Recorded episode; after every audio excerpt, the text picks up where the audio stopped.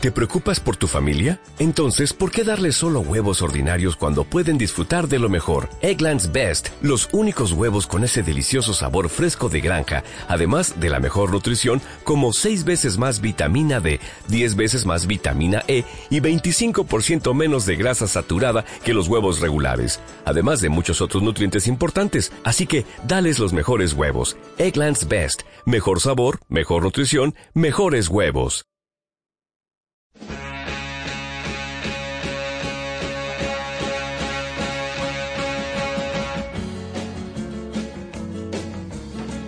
Boys watch the girls while the girls watch the boys who watch the girls go by. Eye to eye, they solemnly convene to make the scene.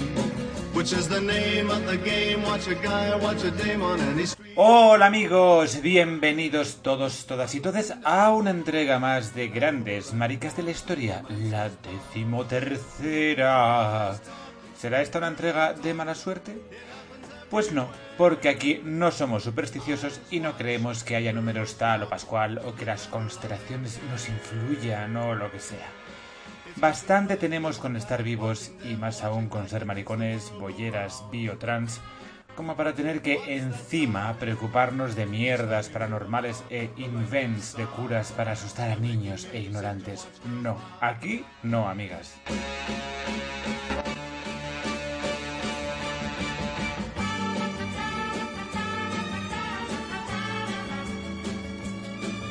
Hoy, además de volver a tener la voz bien menos mal, volvemos al pasado y a Francia, que hace mucho que no viajamos allí, desde el final de la temporada anterior. Y sí, volvemos a esa maravilla que fue la corte de Luis XIV, no porque fuera guay, que allí solo vivían bien cuatro, sino por todo ese mogollón de gentes, circunstancias e historias reunidas todas bajo ese micromundo que era Versalles y el Louvre, fuera verano o invierno. Solo de esta época tenemos tantos testimonios escritos de tantas manos que podríamos hacer un podcast exclusivo, porque allí todo el mundo escribía diarios y rajaba todo lo que podía de los demás.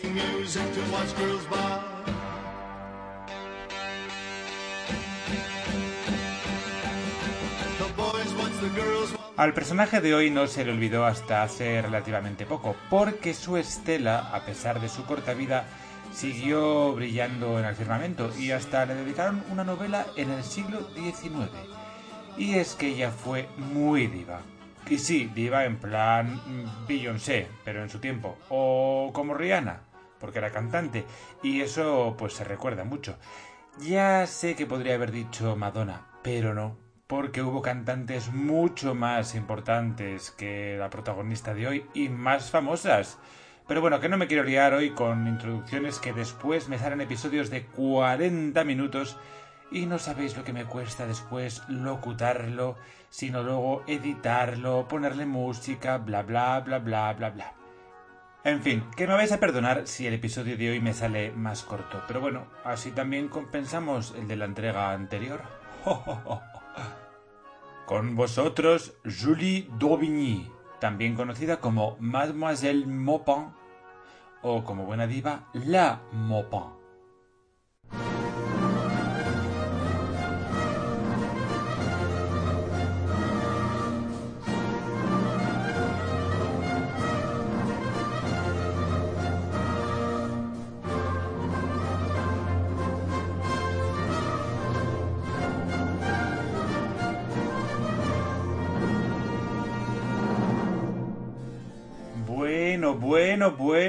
Qué ganas que tenía yo de poner música de esta época y además francesa. Bien de barroco. Eso sí, he de admitir que la música francesa de esta época es un poquito cargante, con el estilo que no hace más que repetir esquemas una y otra vez, con esos recitativos tan eternos que nunca acaban, con esas corcheas desiguales, pero bueno, es tan amanerada, tan mariquita, que fundó lo que se llamó el estilo galante. Pero bueno, esto no es para este podcast, la verdad. El estilo galante es maravilloso, tan gabacho y tan el episodio de hoy. porque la música forma parte fundamental de la historia de nuestra protagonista, como os he dicho antes, y veréis por qué en breve. Cielos.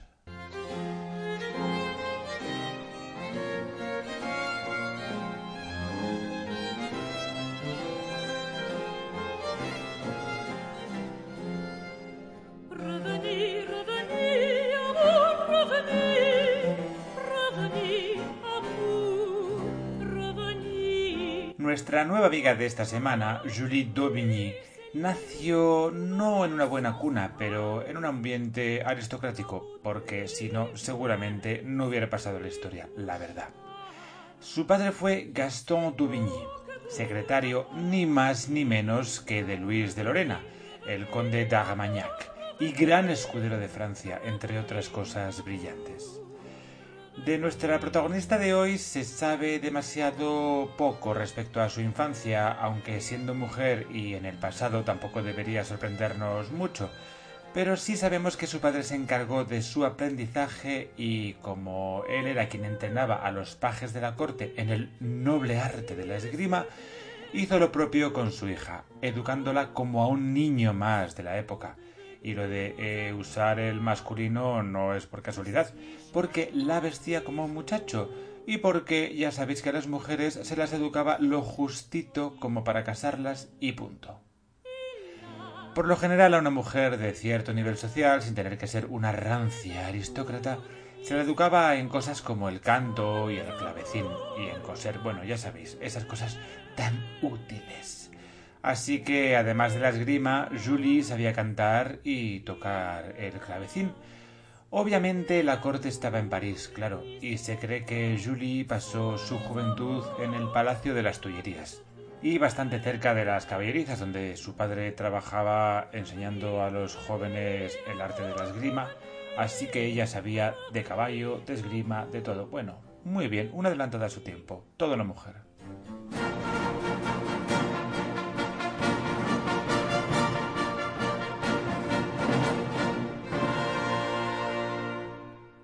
Al parecer, el padre de Julie Gaston la entrenó tan bien que ésta se convirtió en una avezada espadachina capaz de competir contra otros muchachos de su edad. Y con 12 años ya ganaba a todos los que se le ponían por delante. Con 14 años, 14, se convirtió en la querida del jefe de su padre, el conde d'Armagnac, porque ya sabéis, como siempre os digo, que aquellos eran otros tiempos los tiempos de mierda. Pero no os preocupéis porque aquello no duró demasiado. Ese mismo año el conde le concertó a Julie un matrimonio con el señor de Maupont de Saint-Germain-de-Laye.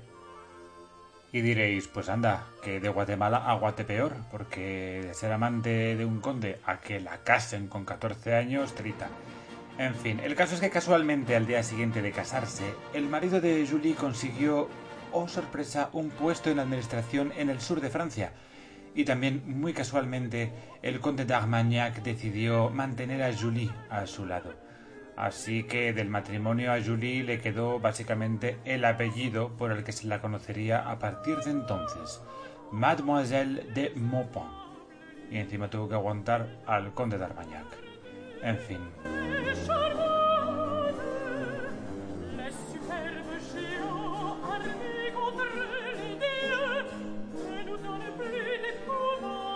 Pues nada, ahí sigue Julie con sus 14 años, ya casada pero sin el marido cerca, amante del conde y al parecer cansadísima del conde. Así que se lió con un joven maestro de esgrima con el que acabó huyendo de París cuando al parecer este se cargó a otro hombre en un duelo ilegal. Ambos se marcharon a Marsella y en el camino aprovecharon para sacarse unos cuartos, con sus habilidades con la espada y con el canto, y ella eso sí, empezó a vestir como un hombre. Pero no porque se sintiera un hombre, sino porque le daba la gana, básicamente.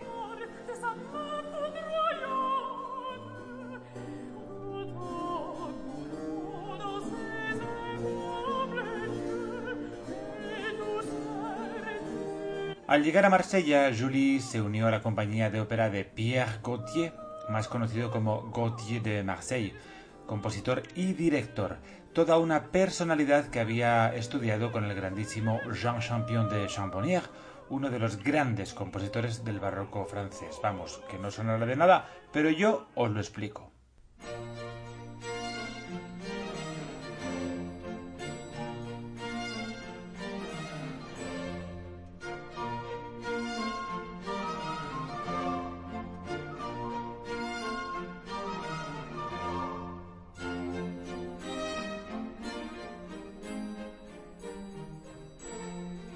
Me voy a poner ahora un poquito musicológico, con perdón y sin pasarme, porque hay alguna cosa que hay que saber de esta época.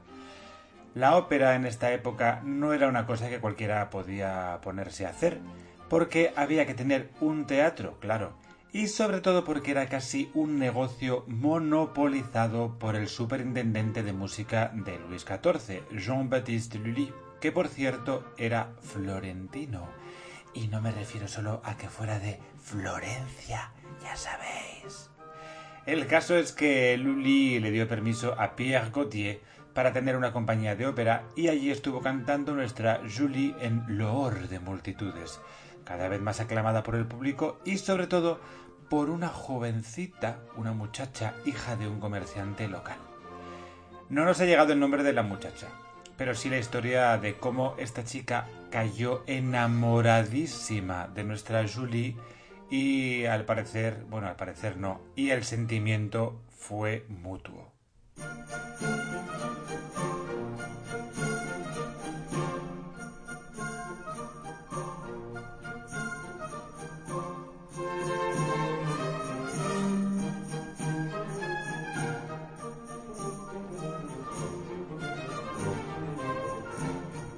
La familia de esta muchacha, ante el escándalo, mandó a la chica a un convento en Aviñón.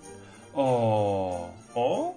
Exacto, no acaba aquí la historia porque Julie, ni corta ni perezosa, fue detrás e ingresó en el mismo convento como postulante, o sea, la fase anterior a ser una novicia. Una vez en el convento y con la intención de llevarse a la muchacha, Julie montó un paripé que os va a encantar. Aprovechó la muerte de otra monja para coger el cadáver de esta muerta y meterlo en la cama de la muchacha de la que estaba enamorada. Y cogió luego a la muchacha y las dos se largaron del convento. Imaginad el resto de las monjas que estaban ahí en plan... Esta chica no se va a levantar a maitines. Y descubrir eh, que ya no estaba y que en su lugar había una muerta. Bueno, en realidad eso no ocurrió porque lo que hizo Julie fue que después de colocar a la muerta en la cama de su amante, le prendió fuego a la habitación y así, bueno, pues intentar borrar cualquier huella y cualquier prueba. Y con eso cogió y aprovechando el jaleo se marcharon.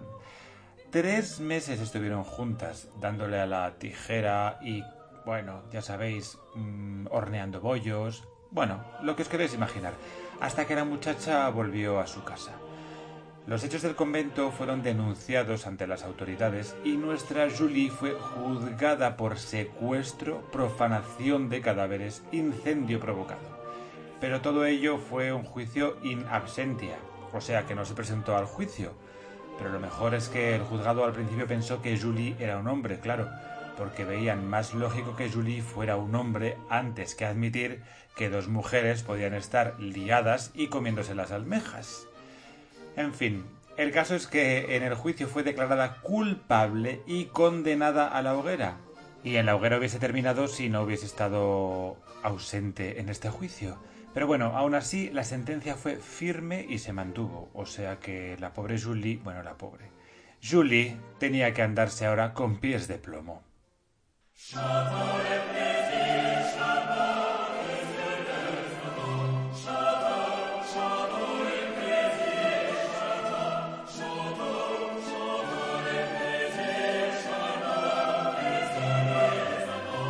Las aventuras de Julie no se acabaron ahí, porque nuestra amiga se quería volver a París. Pero claro, de allí se había largado de mala manera y abandonado a su amante el conde d'Armagnac. Y luego tenía lo de la condena a muerte del momento convento.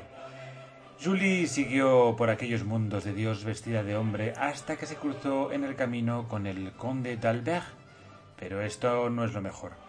Lo mejor es que este conde d'Albert no era otro que el hijo del duque de Luynes, que fue el amante del rey Luis XIII y que ya ha aparecido por estos lares, como ya sabéis. Total, ¿cómo acabó el encuentro? Pues no os lo vais a imaginar. Bueno, sí, en un duelo, porque él no se dio cuenta de que Julie era una mujer. Adivinad quién ganó. Pues ella, obviamente. Julie hirió en el hombro al conde y él flipó en colores al darse cuenta de que era una mujer. Así que ella, al final, pues bueno, se apiadó de él y decidió curarle la herida y se hicieron amiguísimos. Y con derecho a roce, según algún testimonio que otro. Vamos, que se follaron.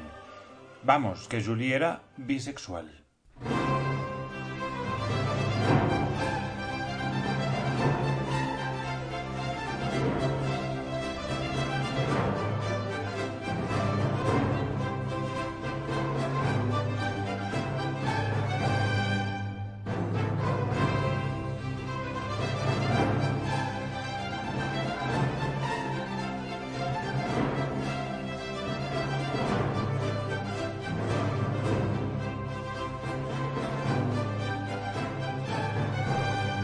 Por cierto, que Julie todavía está en sus tiernos 17 añitos.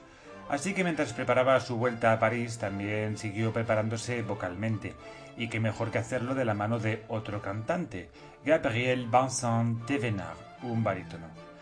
Se cree que estuvieron liados y que juntos se fueron a París. Nuestra Julie se fue directamente, vestida de hombre, claro, a pedirle perdón a su antiguo amante, el conde d'Armagnac, y este se debió de poner tierno y no solo le perdonó haber huido, sino que intercedió ante el rey Luis XIV para que la mujer recibiera el perdón real.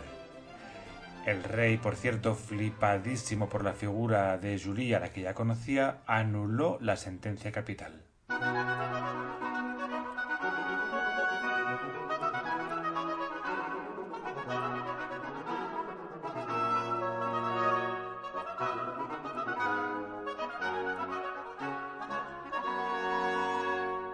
Mientras tanto, Gabriel Vincent de Benard, el barítono amigo de nuestra colega de hoy, se presentó a las audiciones de la Académie Royale de Musique, que era el nombre de la compañía de ópera de Lully, el compositor oficial de la corte de Luis XIV, donde fue admitido. La joven Julie también acabó siendo admitida en la compañía real, pero la cosa no fue tan fácil. Resulta que Lully había muerto y había dejado a su cargo a su yerno Jean-Nicolas Franson. A Franson no le gustaba nada a Julie, así que no la admitió. ¿Qué hizo nuestra amiga? Pues no paró hasta hacerse coleguita de quien hiciera falta para que intercediera por ella, y lo consiguió. Al final fue admitida y debutó en el papel de Atenea en Cadmus y Hermione y ahí comenzó su camino para convertirse en una auténtica diva, la Maupin. Y todo gracias a las óperas de Lully, a que debía ser una mujer de extraordinaria belleza, a su carisma sobre el escenario, también a su carisma fuera del escenario, y también gracias a una cosa muy importante, y es que en Francia no les gustaban nada de nada los castrati que eran los reyes del bel canto en Europa gracias a sus agudísimas y a la vez gravísimas voces. Los franceses pensaban que eso de los castratos era una moda demasiado italiana, o sea, homosexualizante. Así que nuestra Julie, que no era soprano sino contralto, pero con una tesitura vocal muy amplia, o sea que también tenía sus buenos agudos, haciéndola de esa manera un poco similar a la voz del alto castrato, pues triunfó. Pero la Maupin era indomable y solo duró cuatro años en la compañía. ¿La razón? Pues esperad que os pongo otra musiquita y os sigo contando.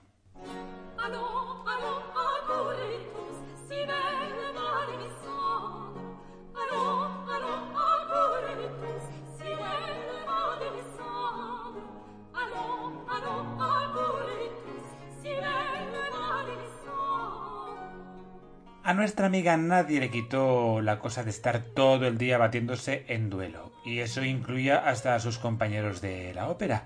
Pero bueno, ¿qué cantante no ha querido alguna vez cargarse al baboso del tenor? porque no os vayáis a pensar que lo de mm, Plácido Domingo es casual. Ups. Pues Julie no fue la excepción. En cierta ocasión, invitada a un baile en la corte, no se sabe muy bien si fue organizado por el propio rey o por su hermano, el muy homosexual Felipe de Orleans, y vestida como un hombre pero sin ocultar que era una mujer, Julie se encaprichó de una muchacha y, bueno, no tardó mucho en comerle la boca delante de todo el mundo. Os podréis imaginar la cara de los otros nobles pretendientes que llevaban toda la noche pico y pala intentándose llevarse al huerto, bueno, o a los jardines, a la tal muchacha, ¿no? Pues la cosa acabó en un duelo de tres contra una. Pero nena, ¿cómo se te ocurre ponerte ahí a batirte en duelo en palacio después de que el rey Luis XIV había prohibido los duelos? Bueno, da igual. Julie ganó y eso les pareció de lo más chic en Versalles. De hecho, después del duelo en los jardines, ella, ni corta ni perezosa, volvió al baile, donde el mismísimo rey le dijo que se había enterado del episodio y le recordó la prohibición. La mopa no negó nada de nada y se cree que fue el propio Felipe de Orleans quien intercedió por ella, porque, amigas, entre miembros del colectivo hay que ayudarse siempre. De todas maneras, nuestra amiga tuvo que poner pies en polvorosa y se largó a los Países Bajos españoles, o sea, a Bruselas, donde se lió con Maximiliano II Emanuel de Baviera, gobernador de los Países Bajos y príncipe elector. Y en mala hora, Maximiliano, en mala hora te liaste con la Julie, en fin. En Bruselas, Julie siguió dedicándose a la ópera, que para eso era una diva pero claro, seguía también siendo igual de intensa la pobre y a veces se le iba un poquito la mano en las cosas de la escena, poniéndose en plan método Stanislavski, pero en vez de usar sus experiencias propias para reflejarlas en el escenario, las llevó a cabo en plan que había una escena de suicidio, pues ella cogía y se apuñalaba, tal cual. Total, que Maximiliano II acabó ofreciéndole cuarenta mil francos para que se largase. Madre mía, Maximiliano, pero es que no te habías dado cuenta de que era una cantante. Las cantantes ofenden muchísimo.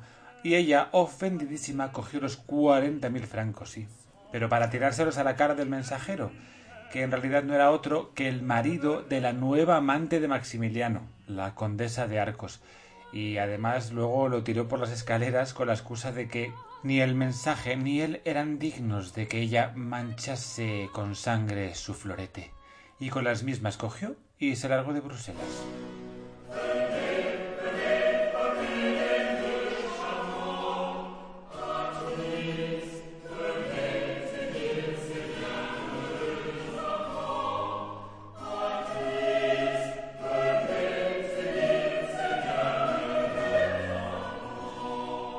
Sabemos más cosas de nuestra amiga gracias, ¿sabéis a quién?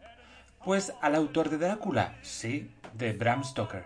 Los que tengáis una buena memoria recordaréis que cuando hablamos de Mademoiselle Deon en el episodio 25 de la segunda temporada, os comenté que Bram Stoker había escrito un libro llamado Famous Imposters, que iba sobre eso, impostores de la historia, que básicamente trata de gente que fingía ser quien no era. Y para Bram Stoker eso era vestir con ropas del género opuesto. Vaya, con los victorianos. Bueno, que me voy por las ramas. Bram Stoker nos cuenta que de Bruselas se vino a Madrid como dama de compañía de la condesa de Marino, de la que la verdad es que no he encontrado ninguna referencia, pero con la que, según parece, debió llevarse fatal. Así que no tardó mucho nuestra amiga la Mopon en volverse a París. Vale, Otto, pero ¿qué más? ¿Dónde está la bollería fina? ¿Dónde están las tijeras? ¿Dónde está... bueno, ya sabes. Anda, rata, ¿cuánto tiempo sin verte por aquí? Pues resulta que, de vuelta a París y a la Académie, la chica siguió en el candelero, o como diría nuestra modelo Sofía Mazagatos, en el candelabro, y triunfando, claro. Que si el papel de Minerva, que si el papel de Medea, y hasta André Campra, que le había puesto música al burgués gentilhombre de Molière, escribió para ella la ópera Tancred, la primera ópera francesa escrita para una protagonista que no era soprano.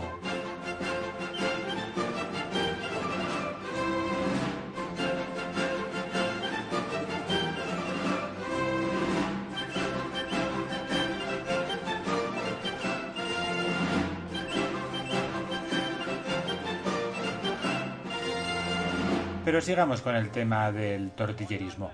Nuestra amiga se encoñó bastante de otra soprano, Fashion Moreau, una compañera soprano de la Académie, pero la Fashion era hetero y no pasó por el aro. Vamos, que le dijo que nanay. ¿Y qué hizo nuestra amiga? Pues nada, intentar suicidarse. ¡Ella!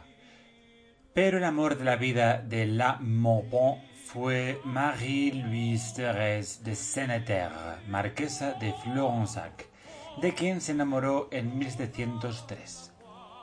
La marquesa, además de ser muy influyente y muy rica, era una de las mujeres más bellas de la corte, y por eso tuvo que poner tierra de por medio en más de una ocasión, porque más de un baboso con poder, en este caso el hijo del rey, se encaprichó de ella para su desgracia, la desgracia de ella, claro. Las dos mujeres vivieron juntas y encantadas de la vida hasta 1705, cuando una fiebre le arrebató la vida a la marquesa para desesperación de nuestra amiga la Mopo.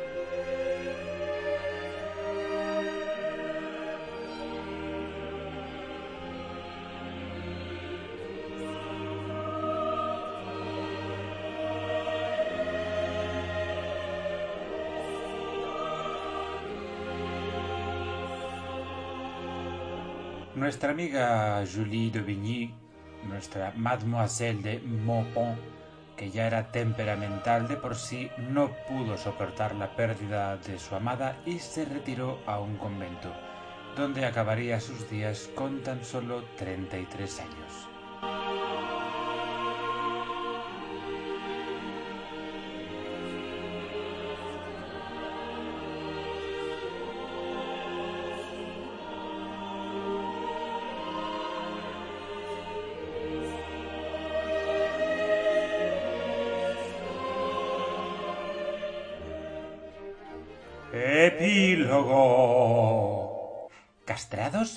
Travestidos.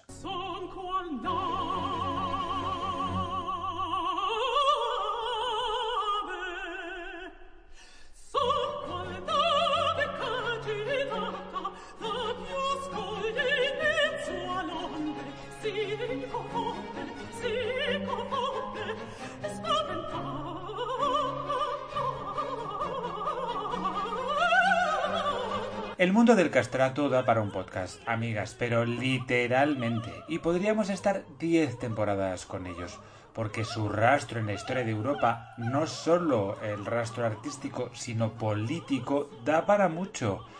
Tengo que buscar información fiable del castrato más importante de la historia, Farinelli, porque resulta que también cosía para la calle. Pero es que no me da la vida, chicos. Solo comentaros que su fama podría ser comparable a la de Madonna, ahora sí. Y a la de, bueno, a la de Madonna y a la de Michael Jackson juntos, con los Beatles y los Rolling, para que os hagáis la idea. Y eso en lo musical, que en lo no musical llegó a ser una especie de ministro de Exteriores en la corte española. Ahí es nada.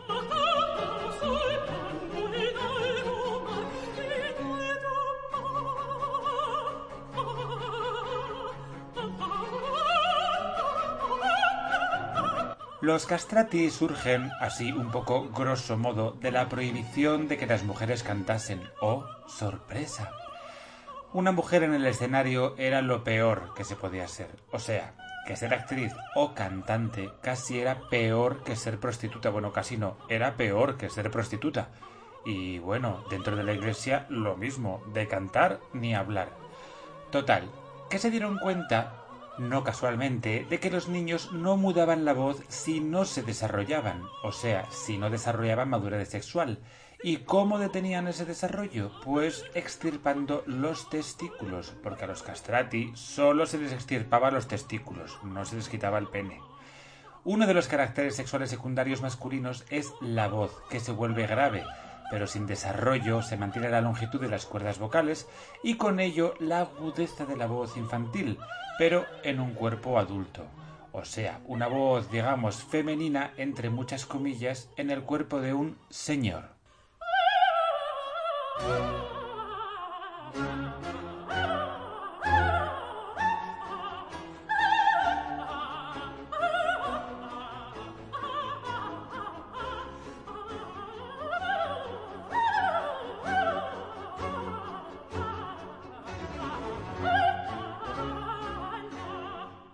Las crónicas de la época nos cuentan que el público de la época literalmente se volvía tarumba al escuchar al castrato de moda.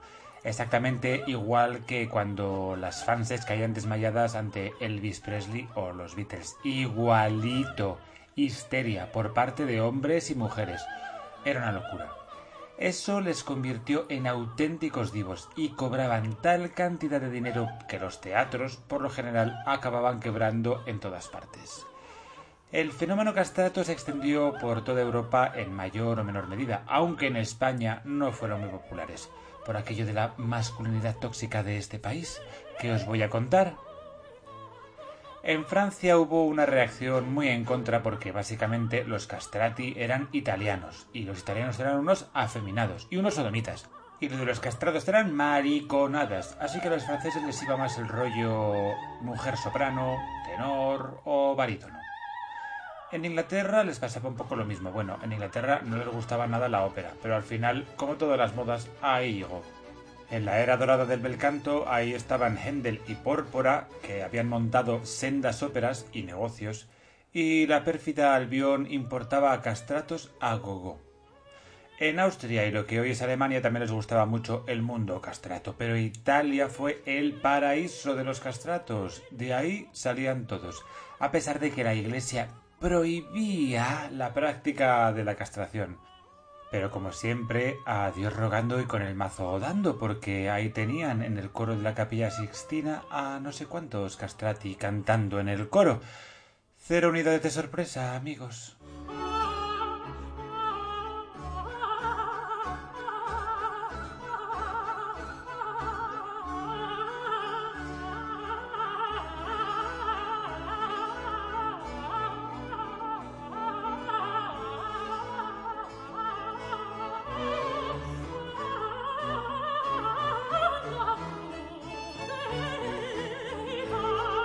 En la convención barroca de la época, el castrato, o sea, un hombre con la voz agudísima, fuera soprano o contralto, era lo más macho que podía haber en el escenario. Que había que representar a Hércules o a Julio César o al mismísimo Alejandro Magno, pues pum, castrato, y cuanto más agudo, mejor, más héroe, más macho, y cuantas más florituras vocales hacía, más noble, más guerrero y más valiente. Todo muy loco desde nuestra percepción machista de hoy. Pero hay más. Porque si no había mujeres en el escenario, ¿quién hacía los papeles de mujeres? Pues castrados también, claro, vestidos de mujeres. E incluso cuando se permitió a las mujeres cantar en el escenario, ellos mismos los castrati seguían haciendo algún que otro papel de mujer, porque en el fondo, en el barroco, la cosa esa del travestismo y ver a dos hombres haciendo papel de hombre y mujer a más de uno le ponía bastante palote, porque claro, era el único momento en el que podrían ver a dos hombres en una escena romántica, aunque fuera en plan ficción, porque en la realidad ya sabéis cómo acababa la cosa, en una escena muy ardiente, y no me refiero a ardiente de amor.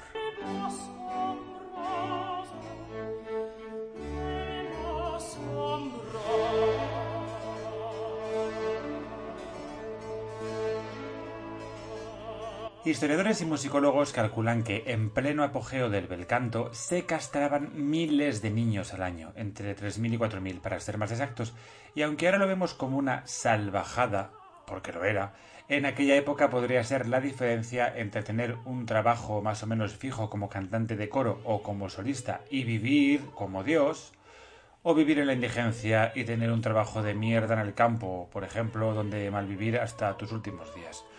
Ojo, que no todos se convertían en divos. Para eso había que ser muy bueno y estudiar. Y tener un mecenas que te pagase los estudios.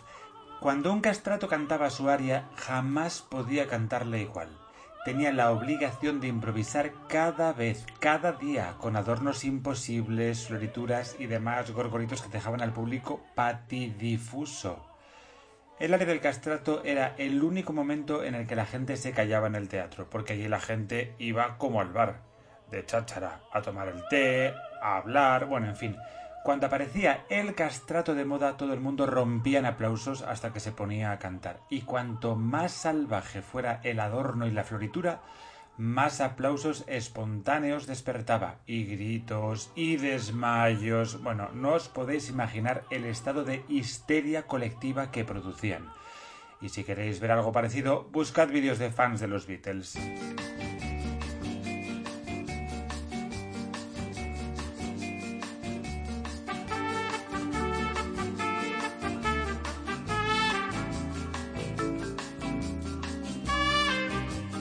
Bueno, amigas, pues esto ha sido todo por hoy. Como veis, estoy portándome muy bien en esta temporada y aunque me retrase, estoy metiendo bien de mujeres, como prometí al comienzo de la temporada. Me llegan todas vuestras sugerencias, amigos, pero la lista es muy larga y el tiempo es muy corto y a veces la documentación es muy difícil de encontrar. Pero bueno, estoy en ello. Os mando mil besos y como siempre, ya sabéis dónde me podéis encontrar en Twitter como arroba otto con dos t's guion bajo más y en Instagram como arroba otto más con doble t y todo junto. Y sin más, me despido. Adiós.